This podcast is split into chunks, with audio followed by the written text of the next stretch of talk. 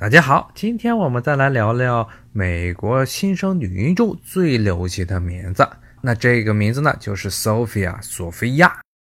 这个名字本身呢，也有很多的衍生，比如说啊，最常见的就是苏菲 Sophie。那么 Sophia 这个名字的来源是什么呢？它其实是希腊神话中的智慧女神。希腊人啊，把很多人类的美德呀，很多自然界的事物都人格化了。那具体到智慧，人类的这个心智方面的一个结晶呢，就把它人格化了，叫做 Sophia 智慧女神。这个名字呢，到了中世纪时代也是在欧洲非常流行。为什么呢？因为在欧洲，特别是东正教的地区里啊，经常是把。